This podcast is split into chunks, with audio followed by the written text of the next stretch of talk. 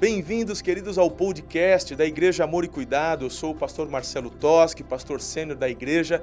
Com alegria, vamos compartilhar com você essa mensagem de fé e a nossa oração e desejo é que você seja muito edificado. Um beijo no seu coração, Deus te abençoe e uma boa meditação. Eu vou ler alguns textos aqui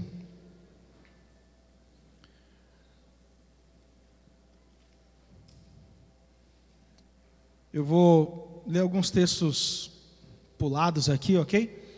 Eu vou começar a partir do versículo 2. Primeiro ele saúda Filemão, e no versículo 2 ele está ainda na sua saudação inicial, ele diz assim: A irmã Áfia, a Arquipo, nosso companheiro de lutas, e a igreja que se reúne com você em sua. Ou seja, ele está falando de uma célula.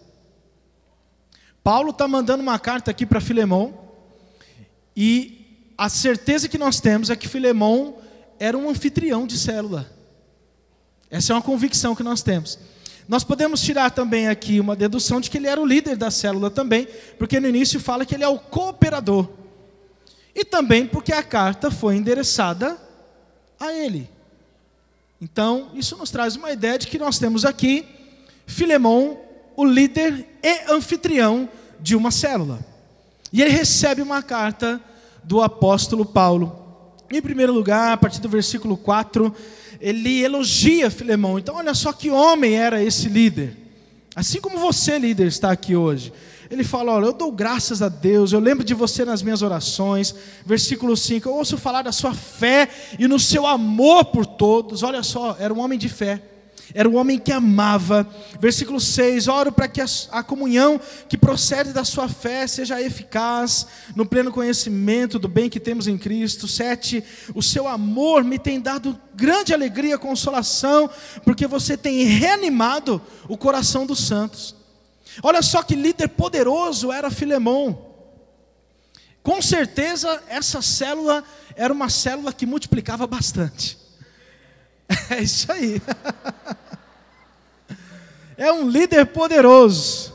Assim como cada um de vocês que estão aqui. Você que é mais rápido já fala assim: Eu recebo. Né? Você é um líder poderoso, irmão. Assim como foi Filemão. E então ele começa a trazer algumas questões importantes. Ele fala. Eu tenho, versículo 8, eu tenho em Cristo uma liberdade para mandar que você cumpra o seu dever, mas eu prefiro fazer um apelo com base no amor. Olha só que interessante que Paulo fala. Olha só que interessante essa questão da autoridade, né? Vamos dizer que é um supervisor falando com um líder de célula. É aquele que iniciou a célula, mas hoje ele não está mais lá.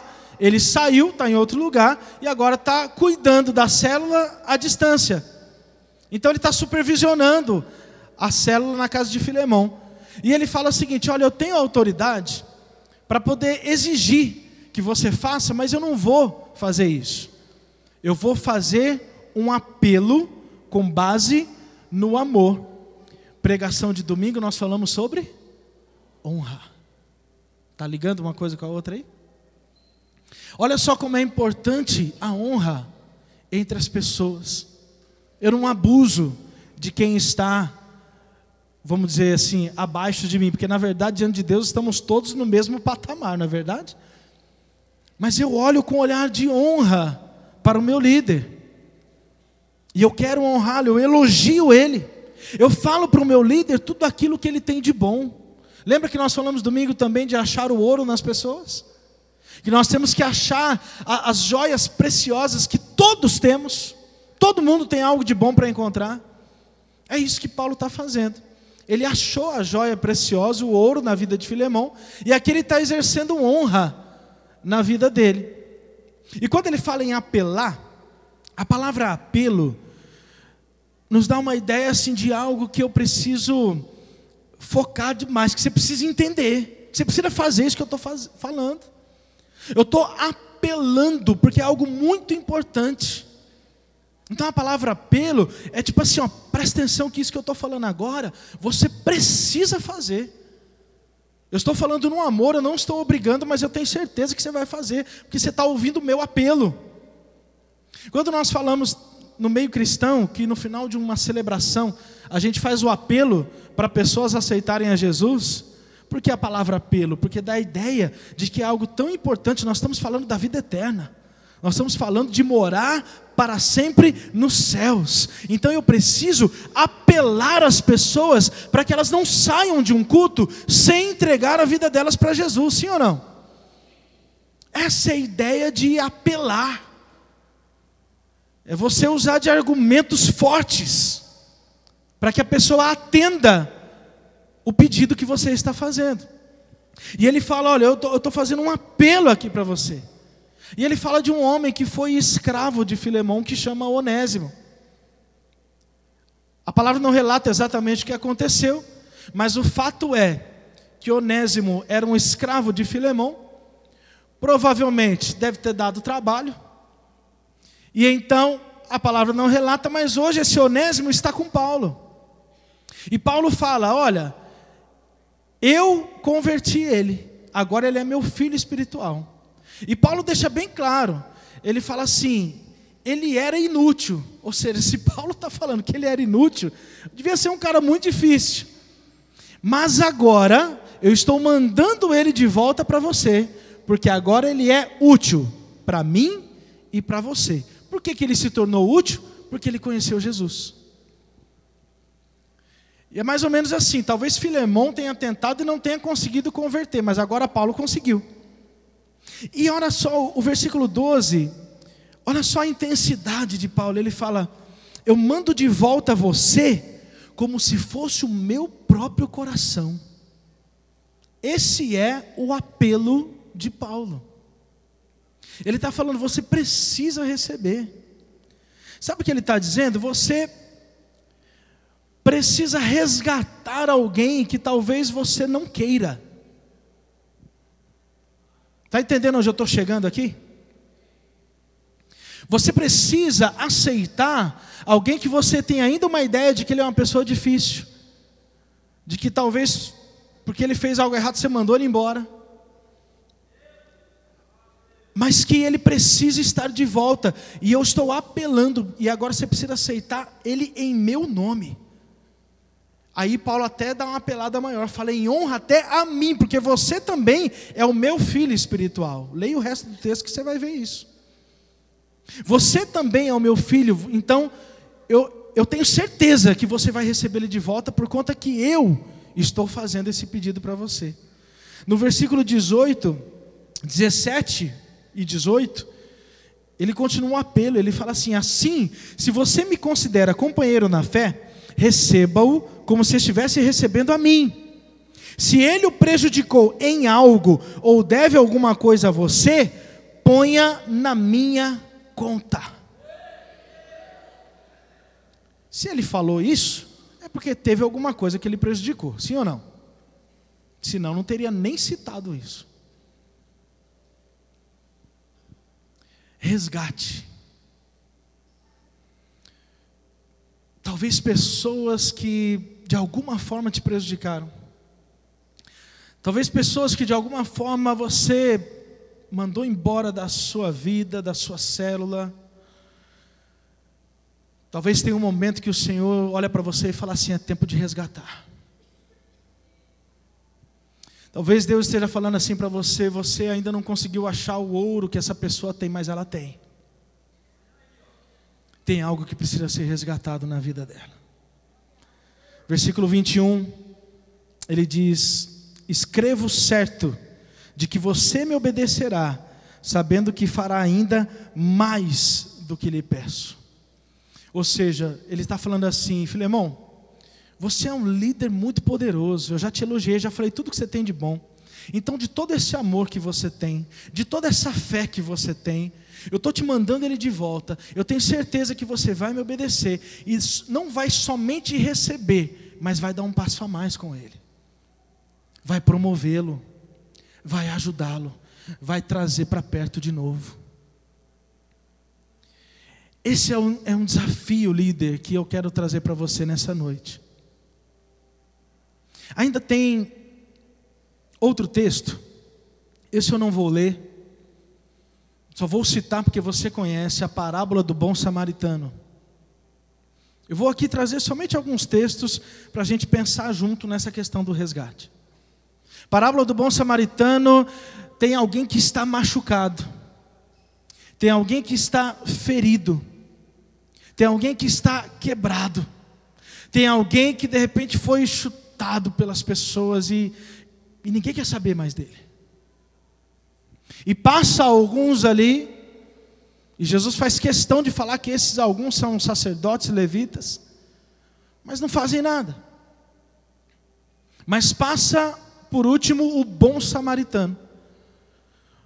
O bom samaritano é Jesus. O bom samaritano é aquele que, que para, que olha, que cura a ferida, ele tem o vinho, ele tem o óleo. E ele começa aquele cuidado, mas para você que conhece a história, você sabe que o bom samaritano pega aquela pessoa que está toda quebrada e ele chega em um lugar que é uma hospedaria. Ele entrega para um hospedeiro continuar aquele cuidado, sim ou não? Fala assim: o hospedeiro sou eu. É você, igreja, o hospedeiro. Jesus ele pega pessoas que estão quebradas, que estão doentes, que estão machucadas, talvez até machucadas por conta de religiosidade dentro da igreja. Ele pega essas pessoas e ele deu sobre o seu cuidado o líder de célula. E a pergunta é: o que você está fazendo com essas pessoas? A parábola diz o seguinte: que Jesus ele chega para aquele hospedeiro e ele fala assim: Olha, eu vou deixar com você e depois eu volto para poder ver se você cuidou bem dele. E ele fala o seguinte: Eu estou pagando você para poder cuidar dele. Sabe o que significa isso, líderes de célula?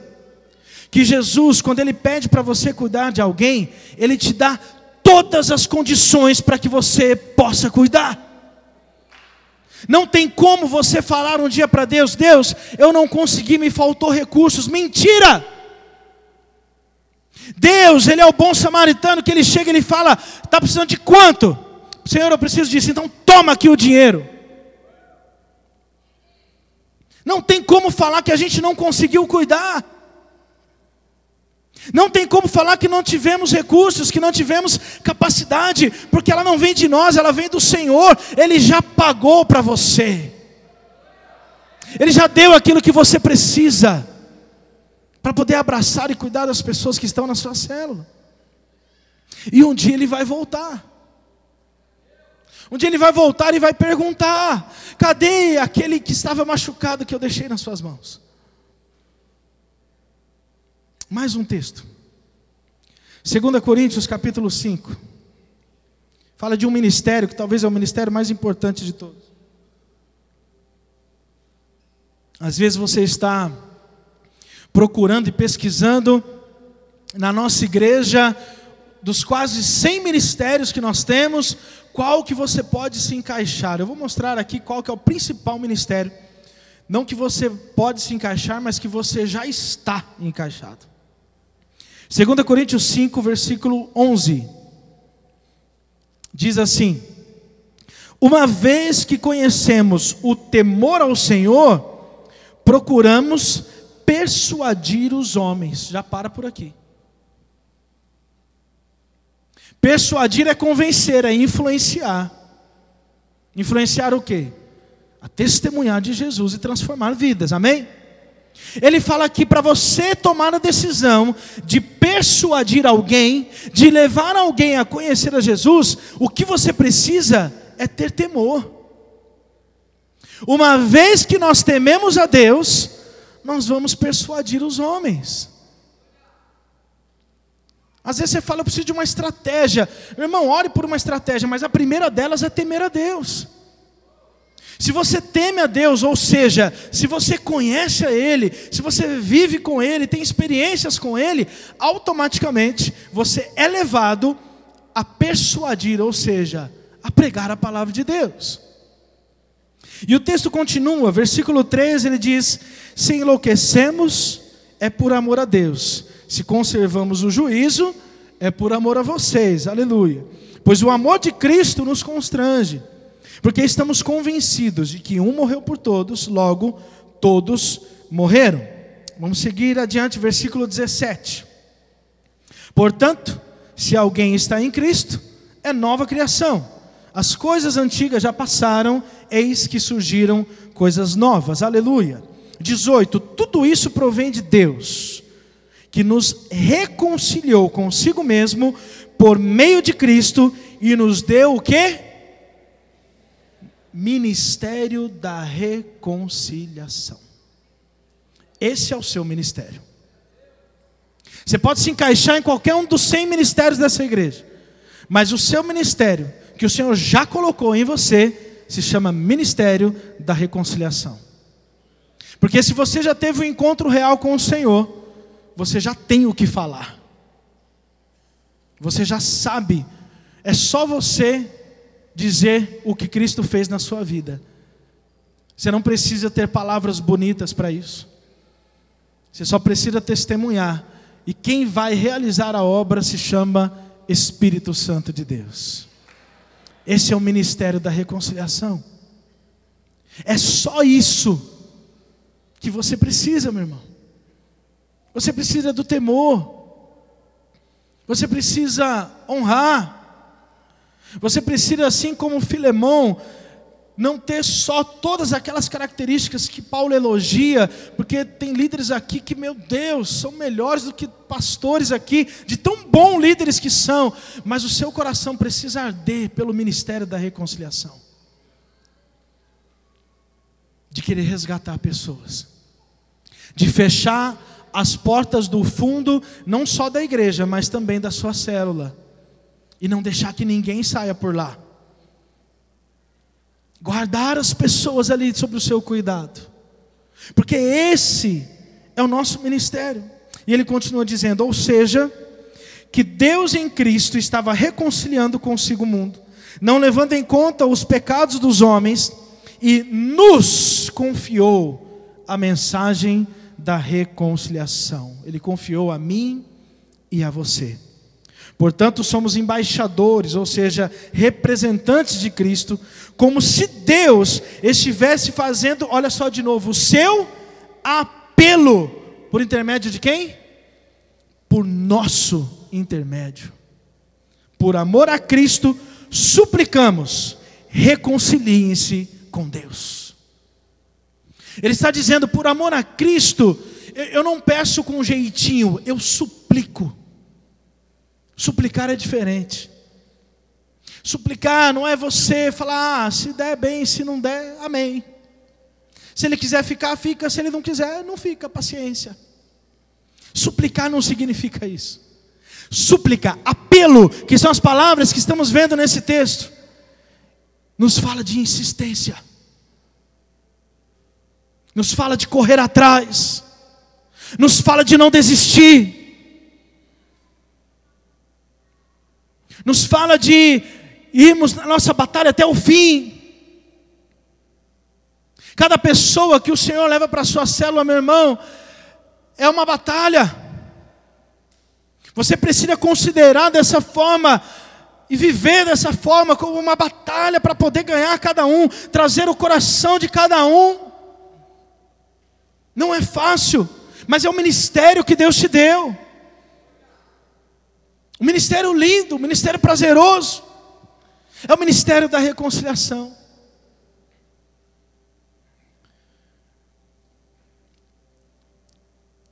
Eu estou caminhando para o final já, é bem rápido hoje. E para fechar, outro texto. Eu não vou ler, porque você também conhece. Mas é o texto de Lucas capítulo 15. Aonde Jesus ele está ali mais uma vez com muitas pessoas, com alguns fariseus também, e ele começa a contar algumas parábolas. E ele conta três parábolas. Ele conta a parábola da ovelha perdida, da centésima ovelha. Tinha cem, se perdeu uma. E o pastor vai atrás da centésima. Logo depois ele conta a parábola da moeda perdida, da mulher que tinha moeda perdida e ela não se contenta em ter perdido, ela procura até achar. E a terceira parábola é a do filho pródigo. E quando esse texto me chamou a atenção, alguns anos atrás, o que me chamou a atenção foi o desejo, o anseio de Jesus em querer passar uma mensagem para aquelas pessoas. A vontade que ele estava ali de Jesus, de mostrar para aquelas pessoas, sabe o que? Tanto que ele, Jesus, sendo Deus, valoriza uma pessoa. Porque ele fala da centésima ovelha.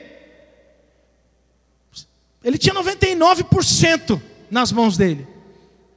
Talvez eu e você, a maioria está aqui, então meu ministério está prosperando. Mas ele está mostrando que seja uma, o pastor corre atrás. Que seja uma moeda que se perca, mas a pessoa corre atrás porque ela tem valor. A moeda tem valor. E parece, é, é, o que eu entendo dessas parábolas é que como uma cartada final, Jesus, ele vem falar do filho pródigo, porque eu vejo Jesus olhando para aquelas pessoas e falando assim: eu preciso que eles entendam. Eu preciso que eles entendam o quanto que eu valorizo uma vida. Então, se ele não entendeu pelo exemplo das ovelhas, se ele não entendeu pelo exemplo das moedas, eu vou falar de um filho, porque um filho vai mexer com eles. Eu vou falar de filho, porque quando fala de filho, aqueles que são pais vão entender aquilo que está no meu coração, quando eu perco um filho que eu tenho. Eles vão entender o quanto que dói no coração de um pai perder um filho. Então, se você não entendeu através da ovelha, se você não entendeu através da moeda, então entenda o que se passa no coração de Deus com relação ao resgate de um filho que seja. Eu espero que você esteja me entendendo, que o Espírito Santo já esteja falando com você. Eu quero contar agora um testemunho meu, que eu passei semana passada.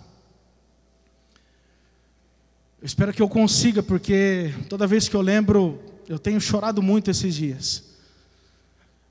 Mas que o Senhor me dê força aqui para que eu consiga contar para você mais uma vez. O Senhor me deu uma experiência semana passada. Foi de quinta para sexta-feira à noite. Eu deitei, eu dormi, mas coisa de meia hora, uma hora que eu estava dormindo, eu acordei muito assustado com um sonho que eu tive. E esse sonho foi o seguinte: eu tinha, eu e a Esther tínhamos deixado a nossa filha Isabela nos cuidados de algumas pessoas, e essas pessoas representavam a igreja. Eram algumas pessoas da igreja que estavam ali, e a gente tinha pedido, ó, oh, cuida da Isabela, por favor, por um tempo e nós vamos sair e logo a gente vem buscar a nossa filha. E depois de um tempo volta eu e a pastora Esther para poder buscar a nossa filha Isabela. E quando nós chegamos naquele lugar, simplesmente a Isabela não estava mais lá. A Isabela tinha sumido. E parecia que para aquelas pessoas que representavam a igreja, tinha sido algo muito natural. Aquelas pessoas olhavam para mim, para Esther, e falavam assim: Ah, pastor, Paciência, vai. A gente tentou, cuidou, mas sumiu. Foi embora. E eu fiquei meio nervoso, mas eu vi que parece que não tinha argumento. Elas até estavam meio que rindo da minha cara, tipo, ah, meu, foi mais um. Não precisa você ficar bravo desse jeito. E ria da minha cara, e o sentimento que eu tinha é que não tinha mais jeito. Perdeu. Nunca mais eu veria a minha filha Isabela. E de, naquele sentimento eu acordei assustado. Eu tinha dormido pouco tempo. E a Esther percebeu. Eu acordei muito assustado, me mexendo, olhando, me situando de que hora que era, o que, que tinha acontecido. E começou a vir o sentimento real de per ter perdido a minha filha. E aí a Esther percebeu, acho que ela estava acordada ainda, ela virou e aí ela pôs a mão em mim e perguntou: Você teve um pesadelo? E eu fiz que sim, e a hora que ela encostou em mim e perguntou, eu comecei um choro. que eu nunca tive na minha vida. Eu não sei se para você que é pai, você consegue mensurar aquilo que eu estou dizendo.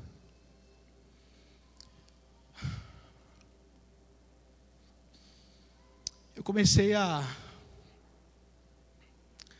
a imaginar de fato que eu tinha perdido a Isabela. Aquilo assim foi tão forte. A Esther ficou muito preocupada. E ela começou a. Ela não sabia o que estava acontecendo. Falou: O que está acontecendo? E me fala, me fala. Eu não conseguia falar. Era um choro de desespero. Era um choro que fazia barulho. E eu não conseguia parar para poder dizer para ela o que realmente tinha acontecido. E ela começou a falar assim: amor, você está me assustando. Você está me assustando, por favor, me fala o que, que é. Mas a palavra mais certa era que eu estava inconsolável. E eu não conseguia falar. E aí, aos poucos, ela perguntou: O que você teve de sonho é com relação a Isabela? Aí eu só confirmei com a cabeça. E ela falou: Vai lá ver ela, vai lá ver ela. Mas ali eu já comecei a entender que o sonho que eu tinha tido não tinha a ver com a Isabela que o sonho que eu tinha tido tinha a ver com a igreja. Mas de tanto que eu não conseguia me manifestar, ela ainda me levou no quarto. Pegou a Isabela dormindo, colocou no meu colo, mas parece que só piorava. E eu não conseguia parar, e eu gritava, chorava. Irmão, demorou uma meia hora desse jeito. Mais ou menos, daí para mais. Até que, eu não, na verdade, eu não consegui falar para ela, na verdade ela só ia perguntando, eu ia confirmando ou não confirmando. Mas o que eu tirei para mim era Deus, Ele me disse o seguinte: que Ele estava me mostrando só um pouquinho daquilo que Ele sente quando Ele perde um filho dele. Ele estava mostrando para mim que muitas vezes a gente deixa o cuidado de pessoas para com a igreja, e a pessoa se perde, e a igreja simplesmente olha para Deus e fala assim: Ah, Deus, fazer o quê? Ela foi, Senhor. A gente não tem o mínimo de consideração por quem é filho de Deus. A gente não tem noção daquilo que passa no coração do Pai. E a gente leva de uma forma assim, tudo bem. É o filho dele, não é o meu. E a gente esquece que, que nós estamos falando dos filhos de Deus. Por isso a palavra dessa noite é resgate.